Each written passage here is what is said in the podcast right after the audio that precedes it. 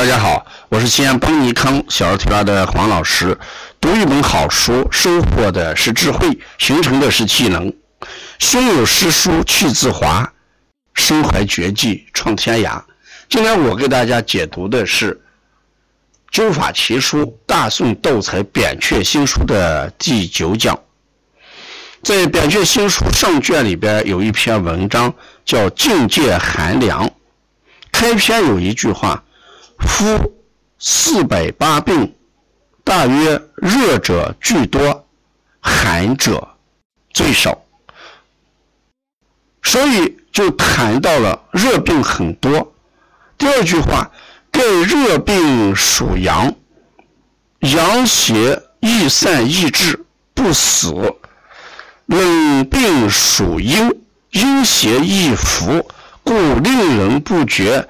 久则变为虚寒，经出脏腑而死亡。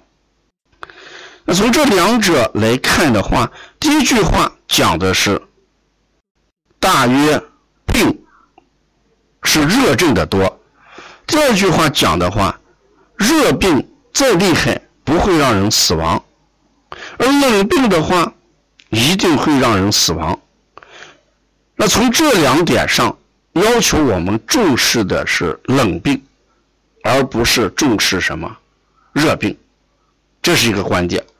那如果我们重视冷病的话，要提到更多的是温阳，而不是什么寒凉的问题。所以禁就是严禁的意思，戒一定要戒掉，像戒烟一样，戒掉寒凉。那第一句话，我们来认识一下。事实说，夫四百八病，大约热者居多，寒者是最少。如果用我们现在的现象来看的话，人一发热，到医院就找医生去了。手脚冰凉的时候，很少去找医生。有的时候，我们跟医生说：“医生，我的手脚凉得很。”有些西医大夫说：“你摸我的手，比你的手还凉。”那很正常，所以西医大夫不管这个，他觉得你手啥的，你还没有我的手凉嘞，他觉得手凉是正常的。事实，当人凉的时候，一定是免疫系统和循环系统已经出了问题啊。那换一句话来说，我们说热病多是有了热人去医院，人寒凉很少去医院的，这就是比较起来，医院的都是热病。啊，这个不去的，呃，寒病不去，这就是热病多的一个恐怕的理解吧。那现在我们再看人的身体，所以人的身体是一个从很热一直到身体很寒凉，然后到离开这个世界这么一个过程。而人的身体慢慢趋向于寒凉的时候，那其实人的身体。他开始怎么样？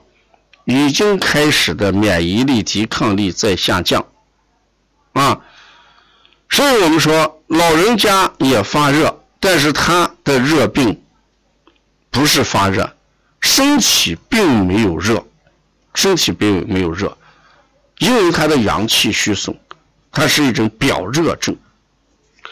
我们现在的生活处处是充满了凉。而不是充满充满了热，特别是夏天。我们在这个夏天讲这个课的时候，我们特别要强调的。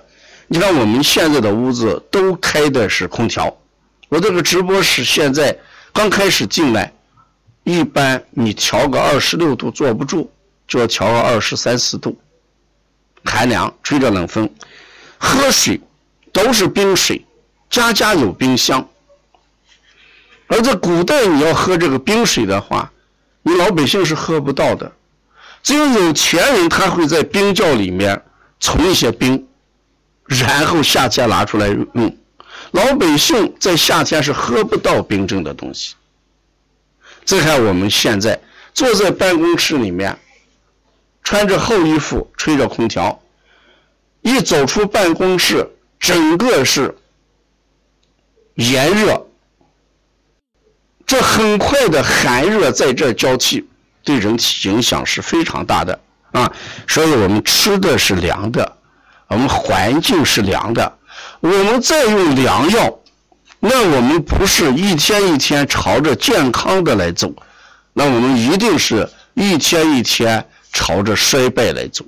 所以我们的冷饮啊、寒凉的冷风呀，都是加速了我们向不健康、不健康的状态来发展，而不是健康的状态来发展。如果在医院去成天吹着冷风、吃着冷饮的人，再用的寒凉的药，那等于雪上加霜，病自然就会加重的啊！特别强调这个燧人氏啊。我们知道，是我们火的老祖先，他钻木取火，因为有了火了，人类才进入了文明时代。有了火，我们才能吃到烤熟的食物，我们能够快速的才提升我们的什么文化，烧烤文化，是吧？饮食文化，才能更好的让我们的生命。具有了一些阳气，所以窦才先生认为火是非常重要的。燧人氏代表的精神就是阳的精神。那这一段讲的确实很好。燧人氏给我们有了火，人类走向了文明。如果我们现在提倡阳的精神，我们在健康的领域才会走向文明。如果我们把寒凉作为不文明的一种状态，就像没有火的时代的话，那我们全社会来追求艾灸温阳，就相当于燧人氏给我们钻木取火，走向文明的呃一个阶段。所以我们通过扁鹊新书的一种呼吁，扁鹊新书的一些核心思想，我也想呼吁全社会。都用艾灸来振奋我们的阳气啊，我们的生命也具有阳的精神啊。生活当中不光有火，我们生命中也有阳的精神。这阳的精神是什么？就是火。在上一讲我讲过，土遇火成粘成砖，火就把土烧成了砖，保存千年。木遇火成炭，保存千年；人遇火则得长寿而不老，是吧？长生不老。我们虽然不能说长生不老，但是我们可以享受到什么千年？如果每一个人，嗯，都要让自己的身体强壮，嗯，让我们优雅的老去，让我们慢慢的老去，那我们一定要用艾灸。来补足我们的阳气，让生命走进阳的时代。前面我讲过，温补脾阳的三个穴位，就是我们要提高脾的阳气的三个穴位，一个是中脘，一个是命关，一个是足三里。希望大家每天都灸一下中脘、命关、足三里。这里的命关就是我讲的石豆。如果我们要温补肾阳的时候，我们每天要灸灸气海、关元跟涌泉。说真的，我现在的过去的手提袋里面还 提的是什么？水杯呀、手机呀啊，或者一些其他东西。现在我的提袋里面，手提袋里面提的是什么？艾灸打火机、灭火筒。我走到哪里都能灸啊！我坐在大树下，一边乘凉。一边用艾灸，啊，我现在也在天天在灸足三里，所以一个懂得用艾灸的人，那就是具有阳的精神，哎，这也是窦才先生提倡的啊。所以读一本好书，一定收获的是智慧啊。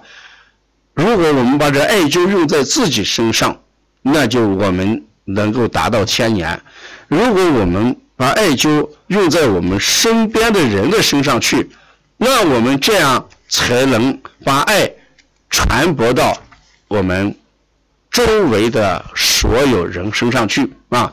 这就让爱这个怎么样洒满人间？要了解扁鹊新书更多的内容，敬请关注第九讲。